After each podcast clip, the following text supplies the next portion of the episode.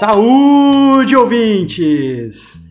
Estamos começando o Zerando a Mesa, seu papo de boteco sobre desenvolvimento de jogos. Eu sou o Gabriel. Eu sou o Luiz. E sobre o que a gente vai falar hoje, Luiz? Hoje nós vamos falar sobre narrativa e para isso trouxemos uma convidada especial, a Flávia Gazi.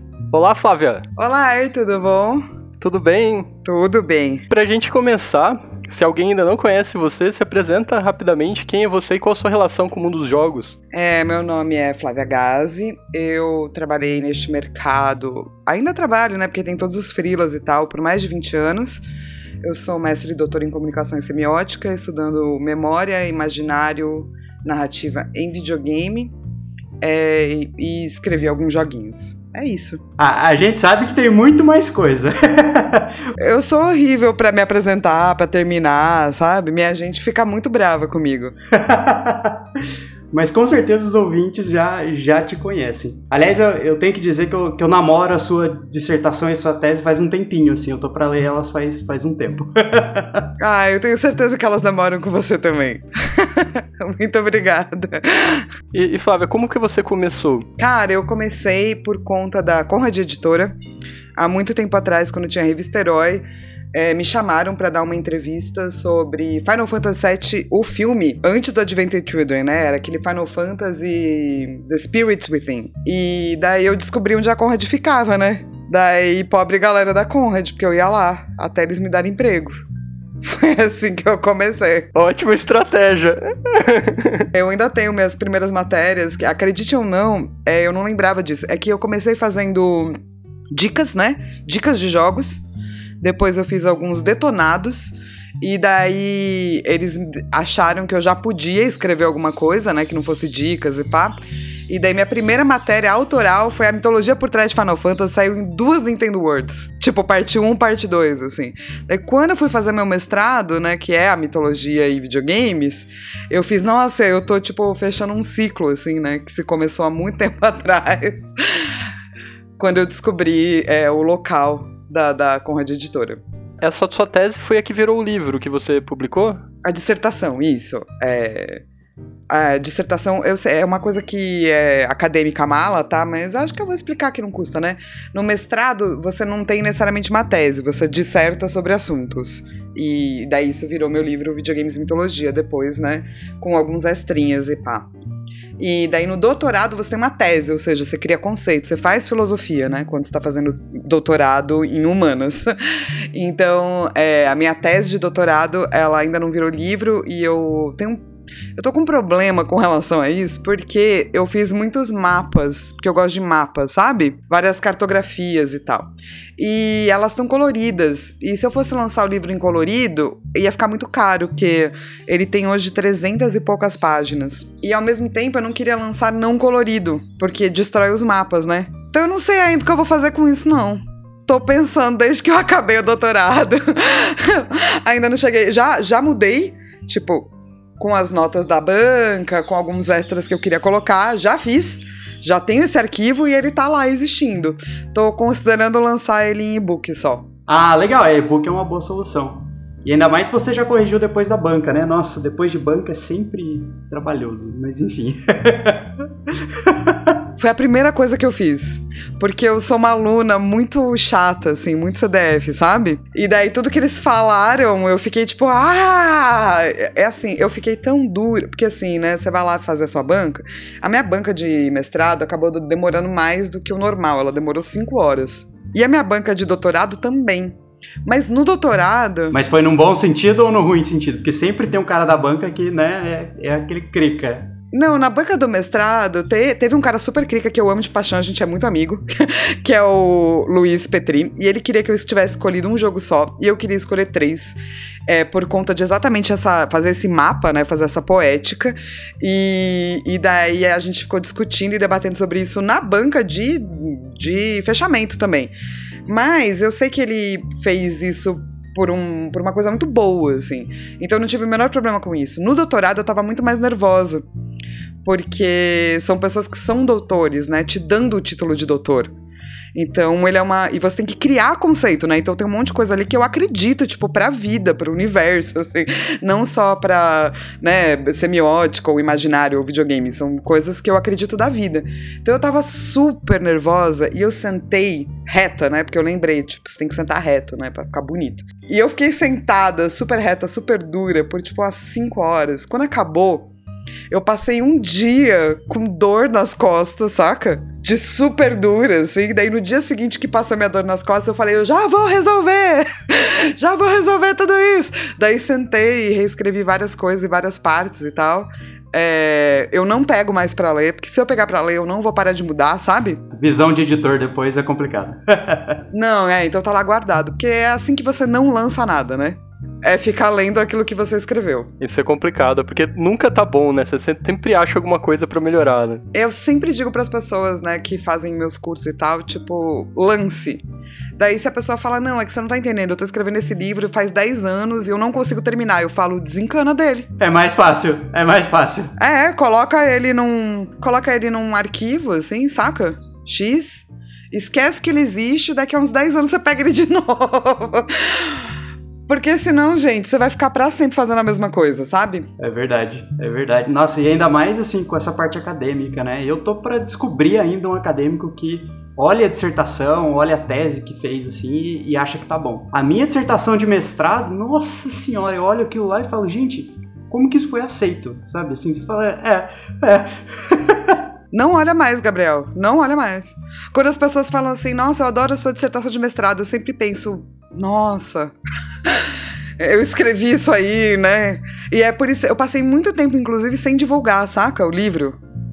Que eu falava, ah, não, faz muito tempo, não posso mais divulgar isso aí. Mas a verdade é que marca o seu tempo também, né? Quem você era naquela época. E, e tem que aceitar, né? Que tá tudo certo, assim, mas é um processo difícil. Sim, é aquela coisa, quando, quando lê a dissertação, fala, nossa, você leu? Você gostou? É, tipo isso, você tem certeza, né? Várias vezes quando as pessoas falam, adoro, adorei seu livro, eu falo, você tem certeza? É a minha resposta. Lê, lê de novo, né? Por via das dúvidas. Pra você, como que você vê a importância da narrativa em jogos? Para mim, videogame é processo. E ele é um processo labiríntico. Quando tá criando, tá tentando resolver um labirinto. E quando tá, o jogador tá jogando, ele também tá tentando resolver um labirinto. Então eu acho que talvez videogame seja o processo mais labiríntico que a gente conhece em termos de mídias e pá, né? É, o tema narrativo sempre existe, mesmo que seja Space Invaders, porque você sabe que tem alienígenas, que tem uma navinha e que tem locais para você se defender. Então eu, eu acredito que o tema ele ajuda a reforçar a, a, a, mecânica. E essa é uma boa narrativa. É a narrativa que ela amarra, ela cria um tecido, ela faz uma trama com as mecânicas. Porque videogame não veio do cinema, videogame veio de board game, videogame veio de RPG de mesa. É, então, eu não acho que a gente pode olhar para narrativa de game sem olhar para mecânica mas eu também acho injusto olhar para videogame sem pensar que existem temas, temas narrativos, porque quer queira, quer não, é, todos os jogos falam do lugar onde eles vieram, e isso já é narrativa. E eu acho que a própria história do, do jogo, mesmo que não seja intenção do designer, tem uma narrativa emergente ali que o próprio jogador constrói. É, não, não tem o que fazer, né? Narrativa emergente, é, querendo ou não. É, quando eu tava fazendo doutorado, teve uma menina que. Porque eu escolhi três jogos, né? E um deles foi Mass Effect 2. E essa menina tava jogando de Full Paragon, mas alguma das respostas dela não eram as respostas que ela queria ter dado, entende? Especialmente se ela escolheu sem querer ou achou que seria bom uma, uma, é, uma resposta renegade. Daí o que, que ela fez? Ela criou um diário no qual a personagem que ela estava interpretando no jogo explica por que, que ela fez certas escolhas e por que, que na hora que ela falou saiu errado não saiu exatamente como ela queria, assim. Então, mesmo jogo que tem escolha, tem narrativa emergente, saca? Você não para esse processo, nunca.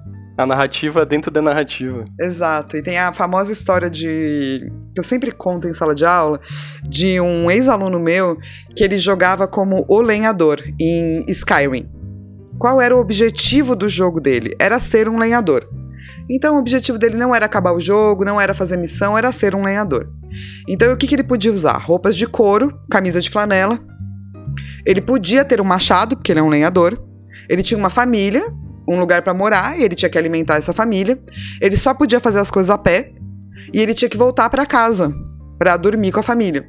E era assim que ele jogava, entendeu? E ele tinha que cortar lenha todos os dias, que afinal ele era um lenhador.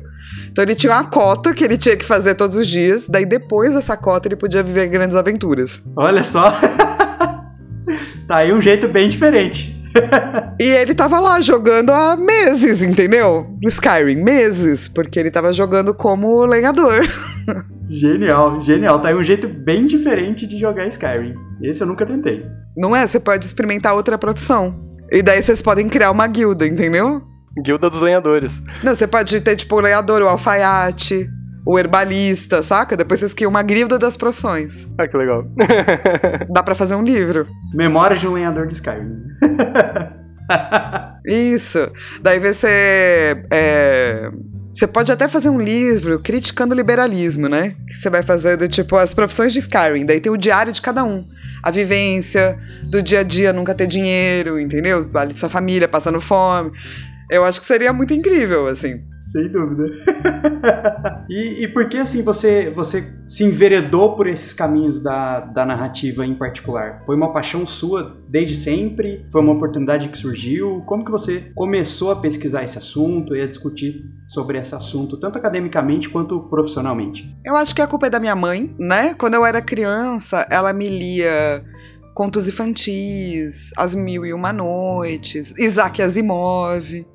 Chegou uma hora que ela tava me lendo as obras completas de Edgar Allan Poe. Em casa, nada. Você não podia comprar coisas, né? Não, não, não tinha dinheiro, assim, mas tinha dinheiro guardado para livro. Então todo mês tinha um orçamento para livros, sabe? É... E meu pai é que trouxe o videogame, ele tinha um orçamento de joguinhos. E então, eu acho que eu sempre cresci ouvindo histórias. Eu fui fazer psicologia porque eu sempre gostei de ouvir histórias e depois jornalismo para contar essas histórias. Então, eu não vou dizer que é natural, porque se pan, se você não tivesse uma mãe como a minha, você não teria esse apreço por história, sabe? Mas é uma coisa que vem desde a infância, assim, com certeza. Eu nunca me imaginei fazendo outra coisa que não fosse escrever coisas. É que hoje eu abri o escopo da escrita, né? Tipo, no, quando eu comecei, era só. Só, né? Como se fosse, mas era assim, eu escrevia jornalismo, né?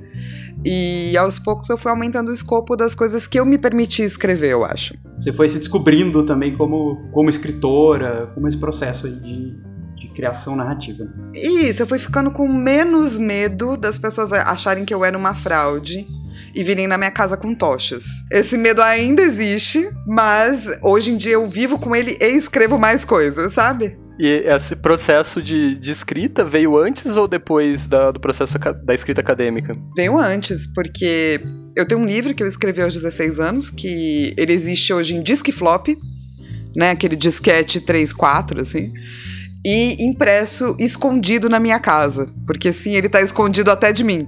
Fui eu que escondi, sim. Eu sei onde ele está, sim. Mas ele está escondido, sim, também. E porque é muito ruim, né, gente? Meu livro que eu escrevi aos 16 anos é muito horrível. E então, primeiro veio isso junto com o videogame, essas coisas vieram muito juntas, porque eu comecei a jogar com meu pai, eu era muito criança, eu tinha 3, 4 anos, assim. Daí, depois disso, veio o mundo acadêmico. Eu não achei que eu fosse entrar para o mundo acadêmico, na verdade. E muito menos para semiótica. Quando eu, eu terminei a faculdade, porque eu fiz psicologia, não terminei, daí fui fazer jornalismo. E daí, quando eu acabei, eu falei, nossa, não vou nunca fazer mais nada. Ah, ha, ha, ha, ha. É, alguns anos depois, tava eu coçando para me estudar. E daí falei, ah, vou fazer mestrado, mas quero fazer na psicologia, eu quero fazer na antropologia. E daí um, o Roger Tavares, que é também, né, um dos primeiros doutores em videogame do país, ele falou, ah, você devia conhecer a Lúcia Leão, ela é da semiótica. Eu falei, ah, não quero semiótica não, Roger. Daí ele falou: Ah, mas marca com ela, né? Vai que ela te ajuda. Eu falei: Ah, tá bom. Daí eu me apaixonei loucamente por, por ela, assim, ela é minha deusa é, até hoje. E daí acabei me envendrando pela semiótica, mas não era o que eu queria, tá? O que você queria? Ter feito, sei lá, antropologia, psicologia.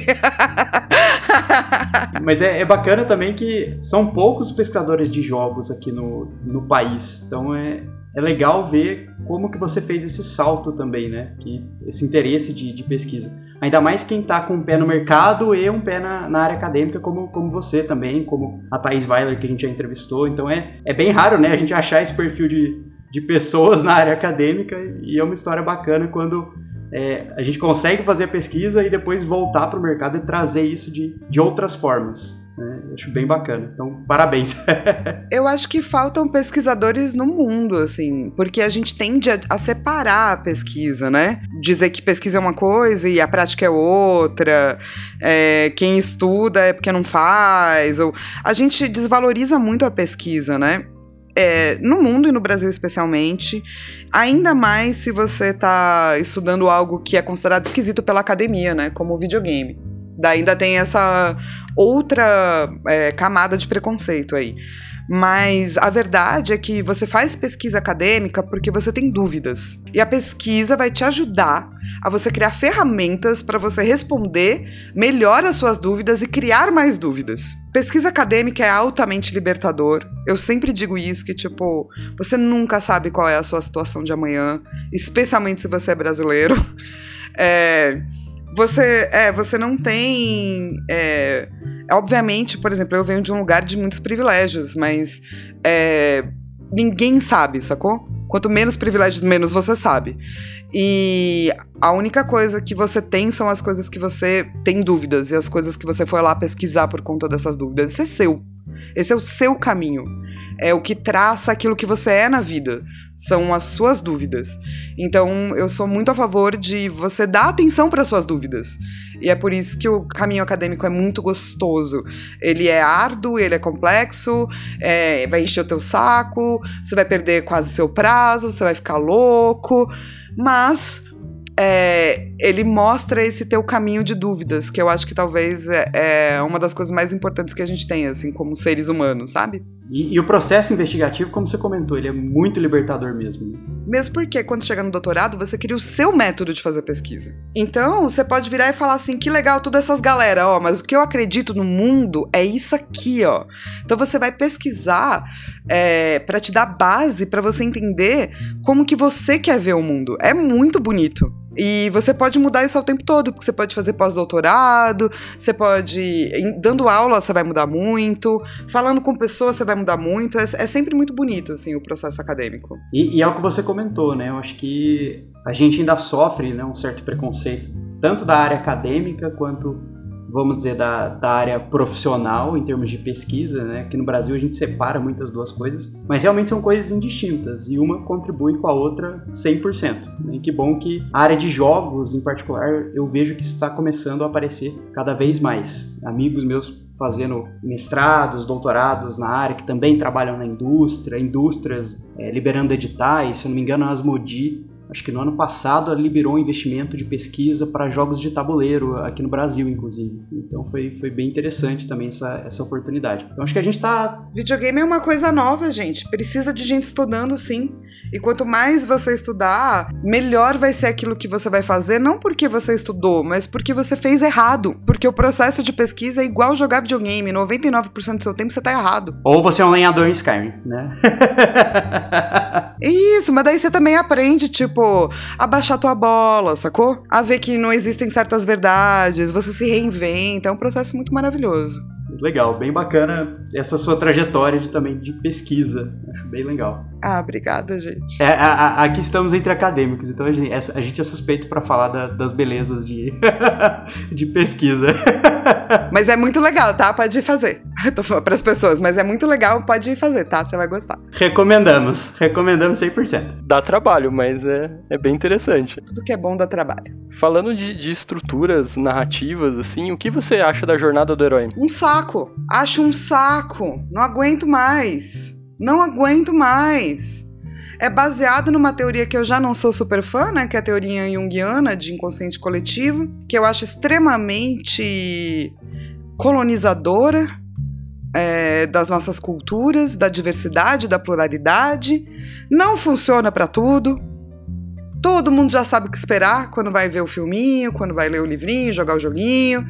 Tem tantas outras estruturas, maneiras de pensar. É, eu sei que às vezes aquilo que parece mais simples é, é um, parece o mais correto, mas isso invariavelmente é uma grande inverdade. eu não aguento mais Jornada do Herói. Eu dou aula de Jornada do Herói porque eu acho importante também que a gente aprenda, porque geralmente hoje, quando a gente fala de Jornada do Herói, a gente também não tá falando de Jornada do Herói. A gente tá falando da Jornada do Escritor, que é um livro do Vogler, que ele simplificou uma coisa que já é simples, que é a Jornada do Herói. Tenho problemas sérios com Vogler, tá? Se tivesse um ringue, saca? De, de, sei lá, filósofos podiam chamar eu e o Vogler, assim, eu ia curtir. Não gosto, acho que ele simplificou uma coisa que não era necessário simplificar, deixou ainda pior. Então eu gosto de pelo menos que as pessoas saiam do curso entendendo o que é a jornada do herói no seu original, porque se você vai aprender e criticar algo e modificar algo, você precisa realmente entender aquilo em profundidade. Não dá para você não ler e não gostar, sabe?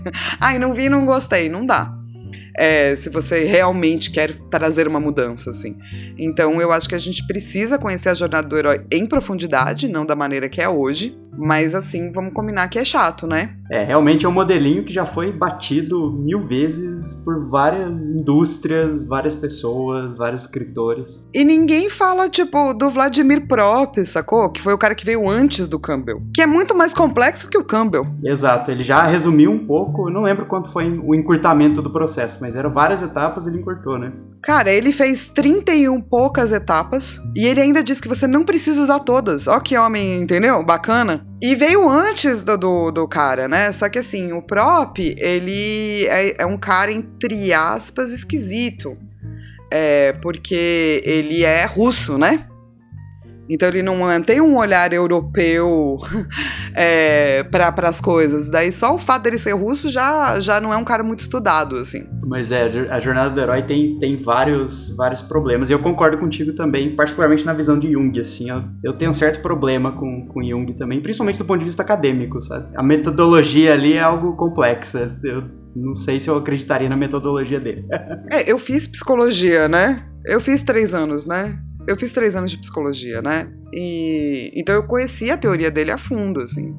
Não gosto. Não gosto. Desculpa a todos que gostam. Eu, acho que tem ótimos novos junguianos revendo a teoria dele, saca? Mas epistemologicamente, ou seja, as bases filosóficas no qual ele se pauta, não é para mim. Não gosto de soluções rápidas, não gosto de esmagar um monte de culturas em uma coisa só. É, não gosto de que isso é a base de tudo. Tipo, é, o cara vai usar tarô, mas ele vai usar o tarô de Marcelo. O tarô egípcio existia há milênios antes. Então não tem muito. Não sei, não consigo, não é para mim. Não se identificou, entraria no ringue com ele também. Especialmente com ele. Tem um livro que são as cartas que ele trocou é, com uma mulher que era a paciente dele, que ele pegou. E daí ele fez mó ghosting na mulher. E ainda falou mal da mulher pra caramba pro Freud. E tem um livro que são essas cartas dela pro Freud, do Freud pro Jung, do Jung pro Freud. E você vê quanto o Jung era um boy lixo. Essa mulher depois, além de tudo, virou uma grande psicanalista, assim, saca? Então eu acho que ele não é bacana, não curto a teoria dele e não acho que ele é, eu acho que ele é meio boy lixo, assim. Bem esquerdomacho. Desculpa a todos os Jungianos, me perdoem. E para quem não gosta da jornada do herói, como você, o que, que você recomenda? Qual é a alternativa para eles estudarem, para criarem estruturas? Várias, várias alternativas. É, estuda Aristóteles, dá para estudar Prop, tem a Jornada da Heroína, que é, é mais bacana, bem mais flexível, serve para, eu acho, para criar qualquer história com foco em minoria e especialmente o que eu estudo que é imaginário Imaginário, do jeito que a gente estuda no Brasil, é, como um sistema triárdico e não dual, como proposto pelo Gilberto Duran, ele propõe um sistema dual. Aqui no Brasil, a gente estuda ele como sistema triárdico, ou seja, mais complexo. Eu acho que ele fornece é, maravilhas, assim. Ela é uma estrutura abertíssima, ou seja, só tem três. E a partir daí existem vários métodos para você aprender não só a pesquisar, mas também a escrever, a pôr para fora, né? E eu acho lindíssimo, assim. Eu me apaixonei demais por teoria do imaginário, por que é, eu consigo juntar ela com filosofia da complexidade e por que ela provê para quem estuda mais do que um caminhozinho fechadinho. Ela provê aberturas, ela provê métodos interessantes, ela provê que você pegue aquilo e transforme em algo seu. Eu acho muito mais gostoso de estudar. Mesmo porque Campbell é, você consegue estudar em profundidade e beleza, e fazer outra coisa da sua vida. Teoria do imaginário é pro resto da vida que você estuda, porque ela não vai dizer que uma cultura é mais importante que a outra. Ou pelo menos não da maneira que a gente estuda aqui no Brasil. Você tem um podcast sobre imaginário, né? Eu tenho, que eu tenho coceiras com relação ao imaginário. Eu acho que todo mundo deveria saber, saca? É, a gente faz mensalmente, que é o que dá hoje. É, mas sim, o podcast do Imaginário, a gente está lendo as estruturas antropológicas do imaginário, do Gilbert Durand, que é o livro mais base-base, é, que eu recomendo para quem quiser começar a estudar. Porém, lembrem-se que a gente também já usa esse livro de uma forma modificada. Porque não é tipo a Bíblia, sacou? não são os dois mandamentos, não é pra você levar a risca. É, diferente da jornada do herói, não é uma fórmula, né? É uma coisa que deve ser interpretada, questionada, adaptada e assim por diante, né? Vamos não fazer fórmulas. Fórmula limita um pouco, né? Fórmula é legal na física, porque ela é uma representação de algo complexo. Agora, fórmula para algo que já é complexo deixar simples, por que, que você tá fazendo isso? Você vai retirar todos os grãos perdidos, vai deixar de escavar as coisas legais. É mais legal ser um arqueólogo, sacou? Você vai lá tentar escavar as comunicações perdidas. Mas bem legal essa, essa ideia do, do imaginário, né, Flávia? Eu pessoalmente não, não conheço muito, assim. Você é, consegue dar uma resumida, assim, sobre o que, que dita essa teoria? Sobre o que se comenta, sobre o que se discute? Vamos fazer um resumo do seu podcast. em vez da gente é, tentar criar uma fórmula para você fazer uma narrativa, por que, que primeiro a gente não olha para as coisas da vida? Olha para a matéria, olha para a narrativa, então a gente vai usar muito elementos da natureza, terra, fogo, água, né, ar, e escritores que escreveram também sobre esses elementos para entender quais são as interpretações possíveis, por que que a gente precisa partir da matéria sempre. E a partir disso, você vai perceber como esses, essas imagens, esses símbolos, esses arquétipos não junguianos, né, esses arquétipos bachelardianos, eles não são eco do passado, eles não estão paralisados. Eles estão sendo modificados o tempo todo por todas as culturas. E você vai entender como fazer olhar para tudo isso, né, como as culturas já viram isso, para você como autor é, perceber aonde você quer chegar, por que usar esses símbolos, de que maneira usar, o que história que eles vão contar. Então, em vez de ser, primeiro você faz isso, depois você faz isso, daí você faz isso, daí o herói, Êêê! não você vai olhar para tipo, o que, que eu quero fazer? Por que, que eu tô escrevendo isso? Qual é o meu propósito? É, qual é o meu tema? Da onde vem esse tema? Como que ele foi traduzido em símbolos? Quem já usou esses símbolos? E daí, a partir disso, você vai entender como você quer usar esses símbolos. É mais por aí. E aí vocês estudam imaginários do mundo inteiro, mais imaginários brasileiros, assim? O meu grupo de estudo hoje, ele tem pessoas muito diversas no sentido de que tem gente formada, não formada, que veio de vários locais. É, tem químico, tem biólogo, tem músico, tem, sacou? É, porque são as pessoas que vão trazer o seu imaginário, né? A gente parte da matéria. Então, como é que você vive esse imaginário? Como é que você teve essas experiências? A gente, óbvio, né, vai ler um monte de coisas, mas além de ler, tem se fala muito sobre o imaginário que a gente vive. Então, é, a gente estuda para a partir dos livros do Bachelard. Ele tem livros tipo Água e os Sonhos, O Ar e os Sonhos, A Terra e os Devaneios do Repouso, A Terra e os Devaneios da Vontade, A Chama de uma Vela, Psicanálise do Fogo. Então a gente vai pegar elemento por elemento e a gente vai vendo o que, que o Bachelard fala deste elemento, o que, que a gente fala deste elemento, o que, que outras culturas falam desse elemento. E daí vão surgindo símbolos, sacou? Porque assim, é, vamos pegar aqui que eu tô com água e os sonhos. Vamos abrir rapidamente a água e os sonhos para vocês, para a gente ver o índice. A água e os sonhos tem as águas claras, águas primaveris, é, as condições do narcisismo, as águas amorosas. Então, nas águas amorosas, ele vai falar de cisnes, nas águas claras, ele vai falar de espelhos, por exemplo.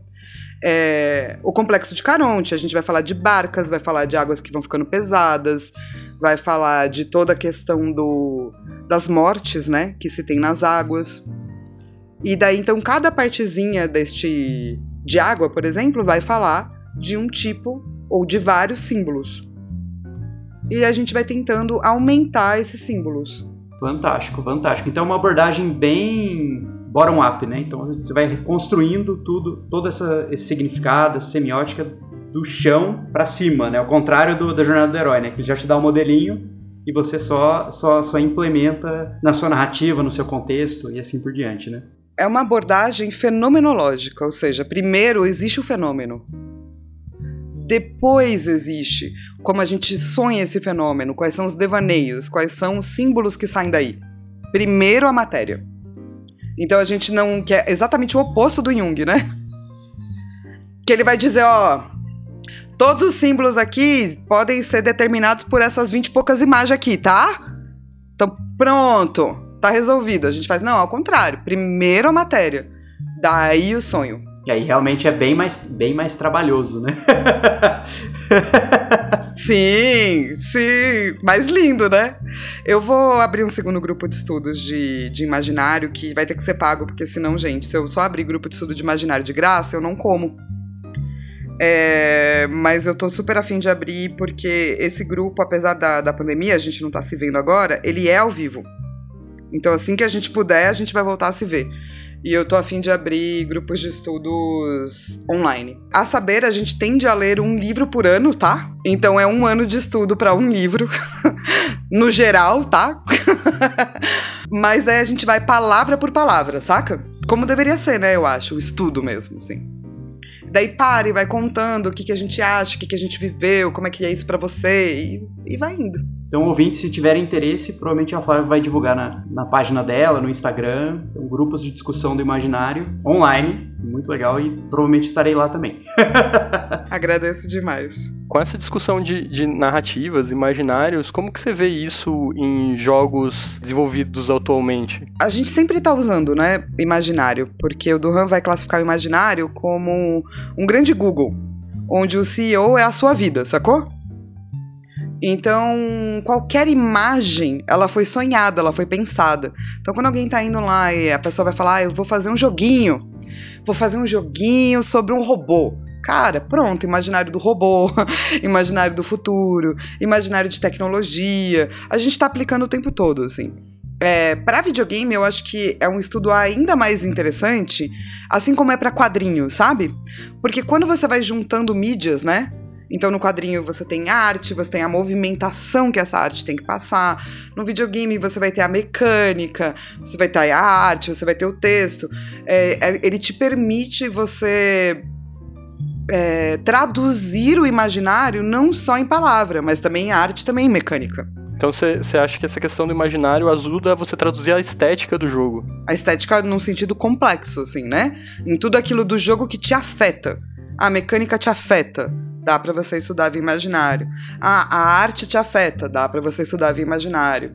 O texto te afeta, dá para você fazer via imaginário também. Legal, tudo que traz significado na prática, significado interno, então pode ser visto por essa, por essa ótica do imaginário. Isso, porque é, ela é uma teoria aberta, né? Ela não é uma teoria fechada. Você estava falando de quadrinhos, você lançou um quadrinho recentemente, né? Eu lancei o Crônicas de Minas Games Devs com a Kaon que é para falar sobre a história das nossas mulheres, saca? No mercado de videogames. É, porque a história delas não é só uma história de luta. Ela também é uma história de desejos, de vontades, de sonhos. Então eu queria poder contar essas histórias, sabe? E, então, tipo, não, não tem só o trajeto da, de, de, até virar desenvolvedora, né? Tem, tipo, a história de vida dela como desenvolvedora. A história de vida é uma coisa. Foi uma, uma troca muito engraçada, porque.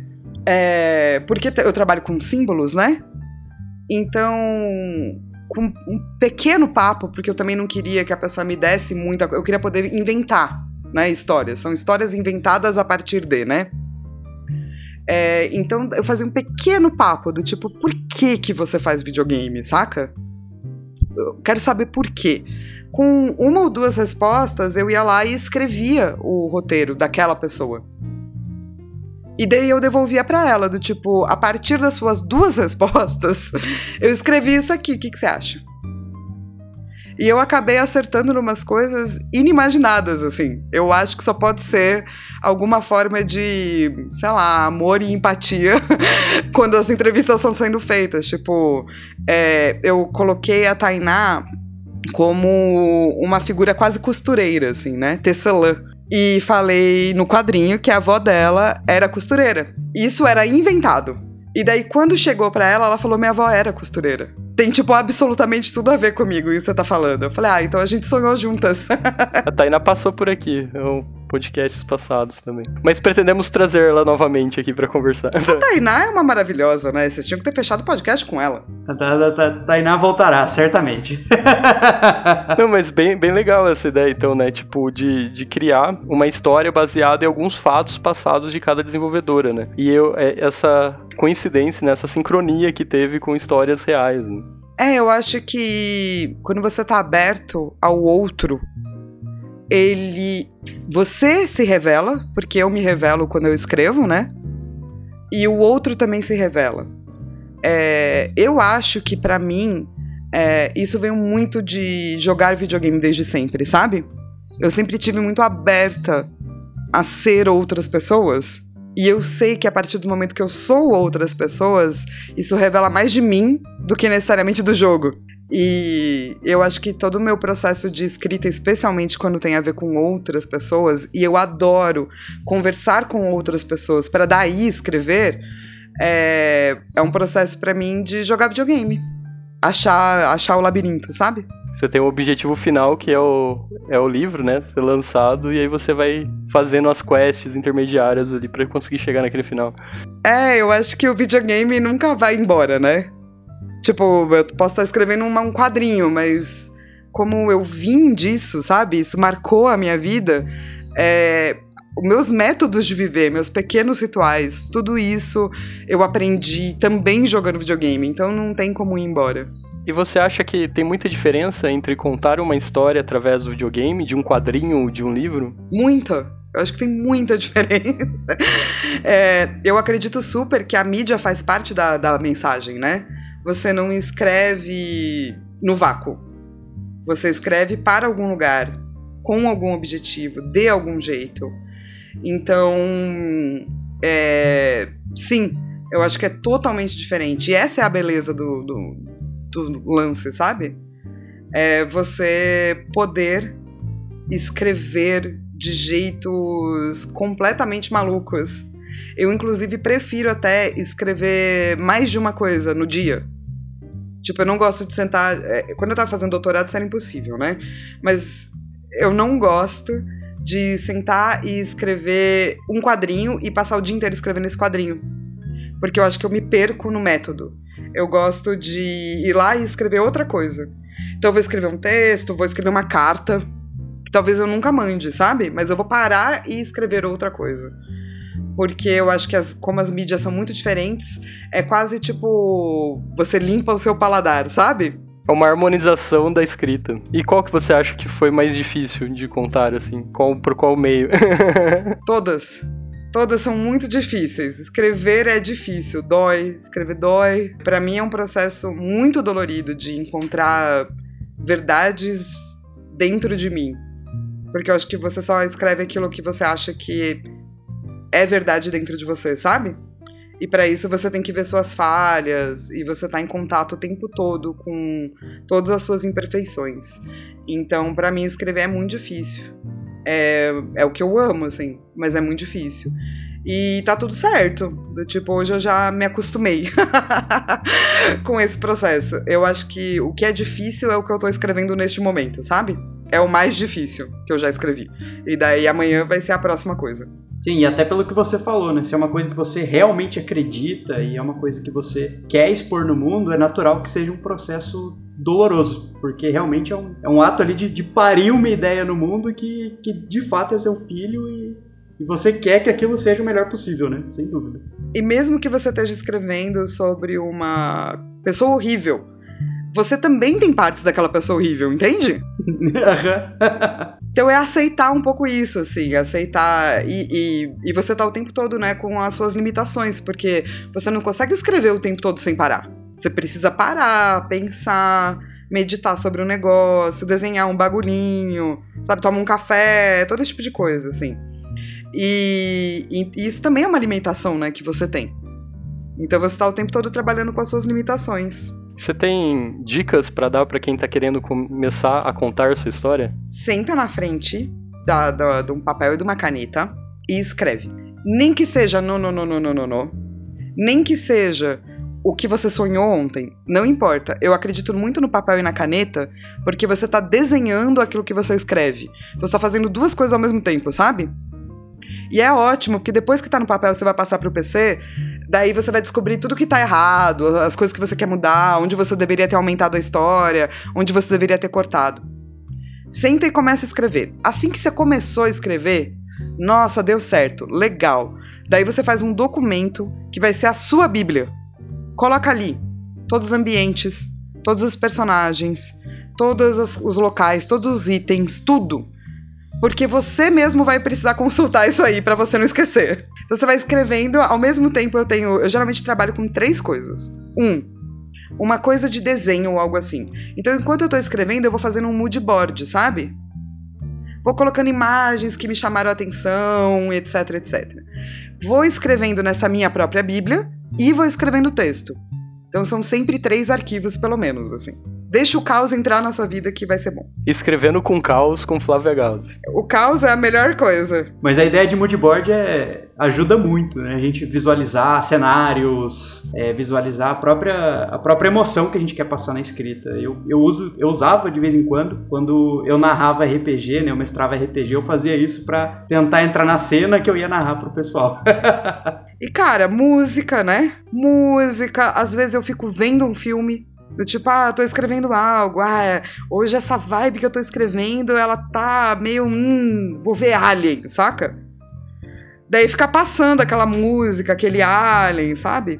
Também, também me ajuda. É bom que você cria uma ambientação estética do mesmo lugar que você tá escrevendo, né? Ah, eu sou uma pessoa de rituais afetivos. Tudo, é um, tudo tem que ter ritual. Não, e é incrível como a área de jogos como um todo, quando a gente pensa na narrativa, ela, ela te faz dar esse salto naturalmente, de você olhar por referências que vão além do texto somente. Então, olhar música, olhar filme, olhar outros jogos como referência de mood também ajuda bastante. Que é uma coisa que eu pessoalmente não sei se escritores, vamos dizer, tradicionais fazem, né? Mas é algo que deveria ser feito. É. Também não sei. É, também não sei. Mas, porque eu não me considero tradicional, realmente. Mas eu acho que essa vivência do aprender, do lúdico, né? De aprender a jogar e de ter várias coisas acontecendo ao mesmo tempo e tal, cria um caos que é realmente, para mim, muito benéfico, assim. E você já falou um pouco que na, na sua formação você teve bastante influência do seu pai, dessa questão de jogos, assim. Você lembra de jogos que te marcaram e que te fizeram a querer trabalhar com jogos? Nossa, muitos, muitos. Eu acho que eu tive várias experiências muito impactantes, assim.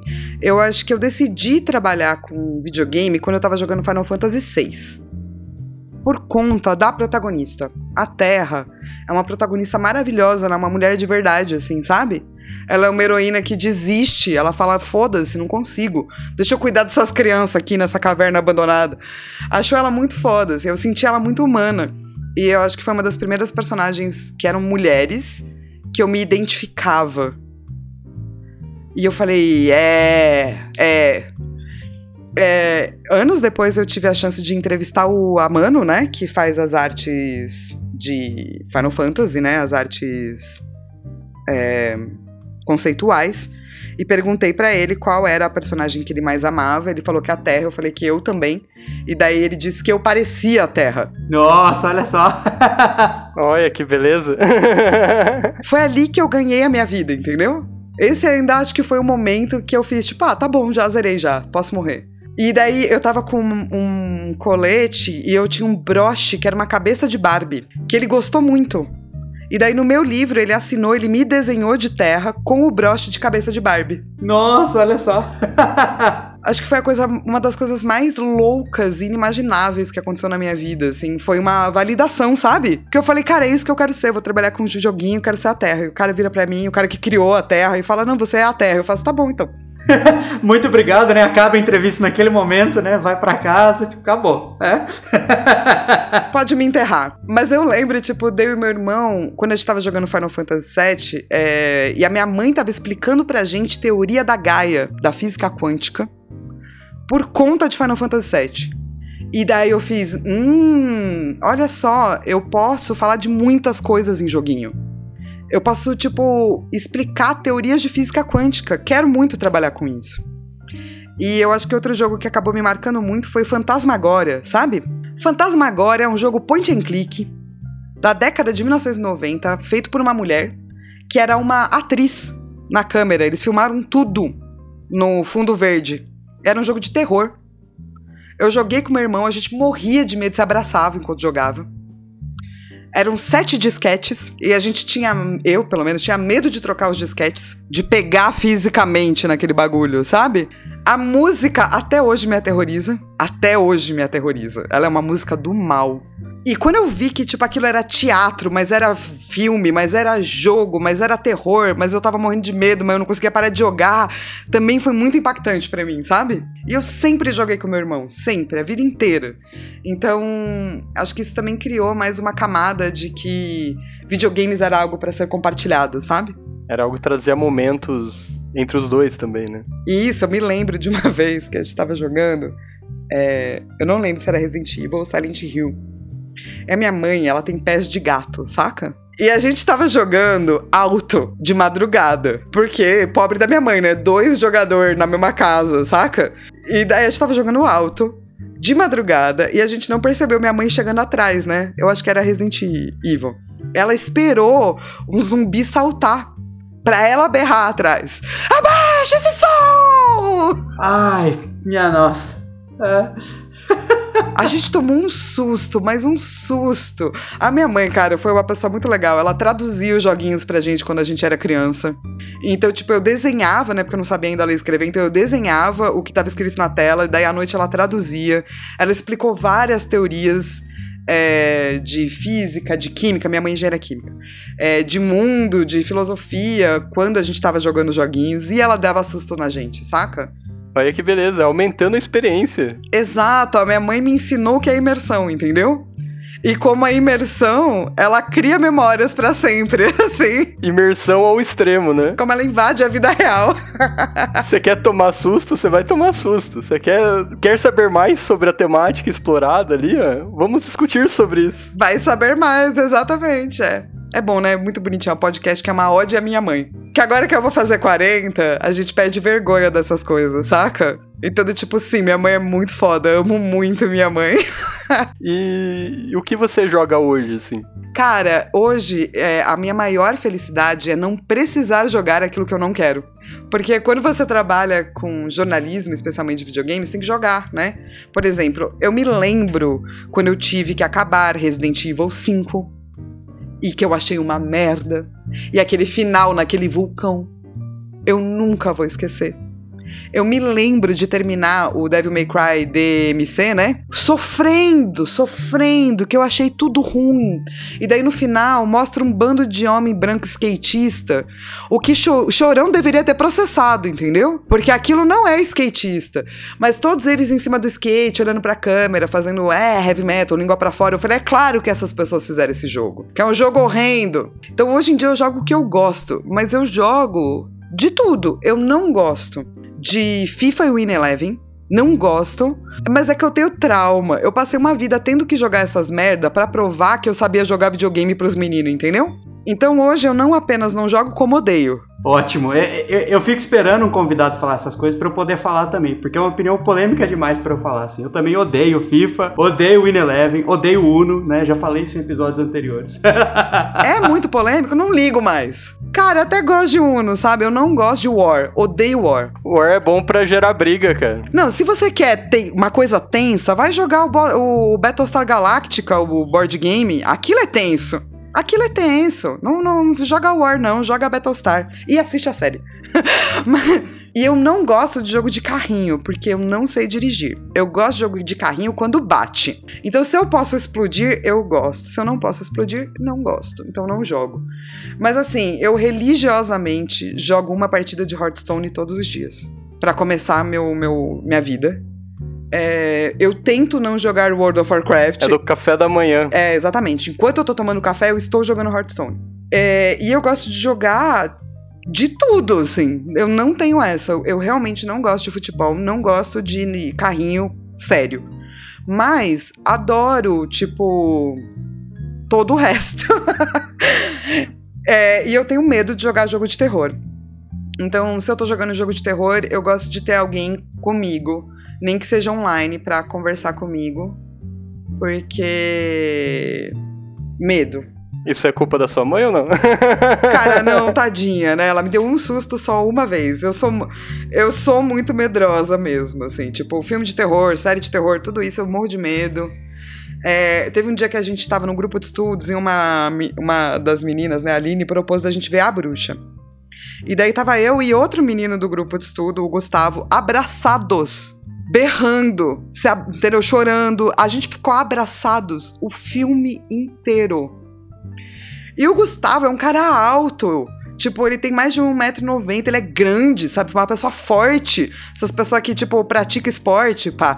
Quando meu ex-marido chegou em casa, não era tão alto nem tão forte quanto é, o Gustavo, tava eu e o Gustavo no colo dele. Ele estava abraçando os dois. Então eu sou assim, é, mas jogo de terror é complicado. Eu também jogo de canto de olho, assim. Eu fico, né? Aquela coisa. Você olha, você joga olhando pro, pro lado, né? Pra direita, assim. Fico olhando. Eu prefiro já jogar jogo de terror no console. Porque no console é, eu tenho um, um controle velho que eu jogo pra cima, entendeu? Tipo, não sou eu, não sou eu, lá lá lá. E no PC eu, eu tenho. Eu, meu, meu, meu teclado é mó bom, saca? Eu tenho medo de quebrar meu teclado. E quanto a referências da, da área de jogos, assim, você tem alguma que, que você se inspira, que você admira, que você recomendaria para os ouvintes acompanharem também? Cara, são tantas. É, eu acho que tem muita gente fazendo coisa muito foda no Brasil. Joguem games nacionais. Vão atrás do mercado nacional. Ele é maravilhoso. Ele é repleto. Tem gente fazendo jogo na favela, tem gente fazendo jogo provavelmente do lado da sua casa. Eu acho que a gente precisava ter mais locais para as pessoas acharem games nacionais, sabe? E é muito difícil, eu entendo jornalistas que não fazem isso porque não dá clique, entende? É muito difícil você ter um site só de índios nacionais, assim, porque não dá clique. Porém, contudo, a gente precisa pensar em alguma solução, sabe? De como informar as pessoas de games indies é, nacionais, assim. Porque eu acho que a minha maior inspiração, além de tipo, ah, pessoas do mercado, ah, pessoas que eu gosto muito de ler, mas a minha maior inspiração vem das pessoas que existem agora, que fazem jogo agora, do jeito que elas podem, sabe? Não existe nada mais inspirador que isso. É, e realmente, assim, a, o mercado indie aqui do Brasil tem crescido muito e tem títulos excelentes, muito bons mesmo. Vale a pena, vale a pena checar. E eu acho que assim, a vantagem, se é que a gente pode falar de vantagem, né, mas uma das coisas que talvez esse, essa pandemia toda trouxe foi a possibilidade da gente ter uma maior visibilidade em termos de mercado indie, de, de ser visto, né? Porque hoje, como é tudo digital, quer dizer, é, fica mais fácil, né? A gente até comentou isso em episódios anteriores de eventos internacionais que hoje a gente consegue participar como indie porque tá tudo online. Mas a gente jamais conseguiria participar se fosse no, no contexto tradicional, presencial, na Alemanha, nos Estados Unidos e assim por diante. É algo bem complexo né? Não, total, total. E, e realmente as grandes mídias é, é muito complicado, né? Falar de jogo indie, tratar disso direito, assim. Porque você tem muita coisa acontecendo e tem muita gente fazendo muita coisa boa e não, não tem tempo, né? É, geralmente as redações lá fora Tipo, a redação do IGN lá fora tem 60 pessoas, sacou? A redação do IGN aqui vai ter 4, 5. então, é realmente difícil no Brasil, assim, para todo mundo, assim, poder falar sobre isso. Mas eu acho que a gente precisa criar algo é, que mostre o quão maravilhoso e inspirador é o nosso mercado. Sim, e até são histórias mais próximas da gente, né, que estão sendo contadas. Exato.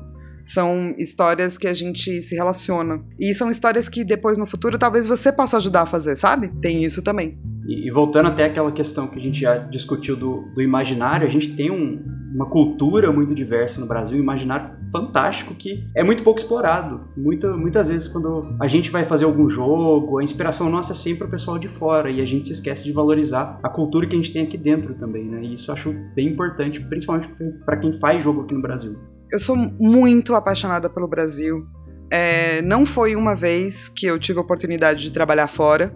Eu optei por não ir.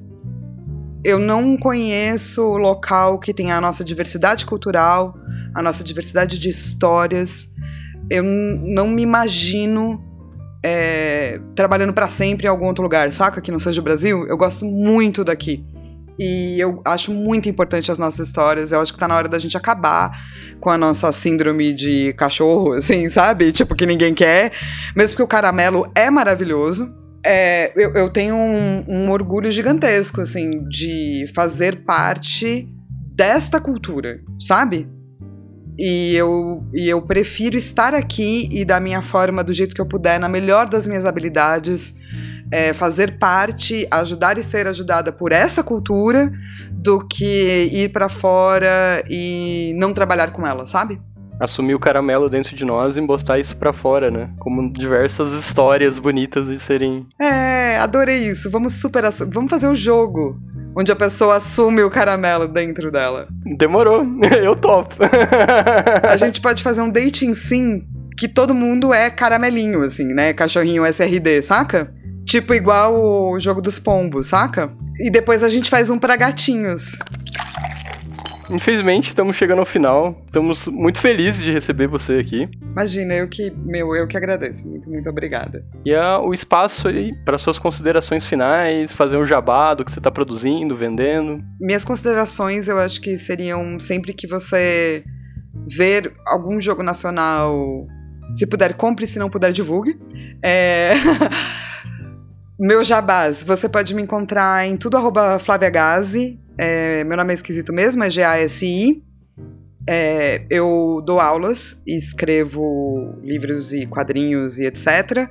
Faço quatro podcasts. Tem o podcast do Imaginário sobre teoria do imaginário, o podcast Rodor Cavalo sobre as crônicas de Gelo e Fogo, podcast As Perpétuas, onde eu e a Belle Félix a gente indica um quadrinho na semana, e o podcast Precisamos Voltar sobre a maior obra é, televisiva já feita, que é Lost. Quem concorda, respira. Quem acha que o final é bom e concorda, respira também. E, e, e, é isso, você me encontra por lá fazendo coisas muito malucas. É, se você quiser ser meu, estu é, meu aluno de narrativas ou vir estudar comigo, vai ser uma honra e um prazer. Flávia, muito obrigado mesmo pela participação. Como a gente comentou antes de, de ligar aqui a, a gravação, a gente está tá encerrando um momento do Zerando a Mesa para começar outro e a gente queria fechar com chave de ouro e a gente ficou muito feliz que, que você tenha sido essa chave de ouro, a gente queria que fosse você. então, muito obrigado pela, pela participação. Pode contar comigo na próxima turma. já, já estarei lá. E com certeza a gente vai te chamar para mais conversas, para mais papos sobre esse tema que realmente é incrível, né? Falar sobre imaginário, e principalmente falar sobre imaginário brasileiro, acho que é uma coisa que precisa ser feita nesse, nesse nosso momento. Então, muito obrigado, parabéns por todo o seu trabalho. Provavelmente nas próximas a gente vai, vai comentar mais, mais a respeito desses temas. Imagina, é, muito obrigada a vocês, parabéns pelo projeto, fico muito feliz que vocês tenham conseguido fazer, é, que venham os próximos. É isso aí, até a próxima semana, tchau, tchau. Até mais, ouvintes, brigadão.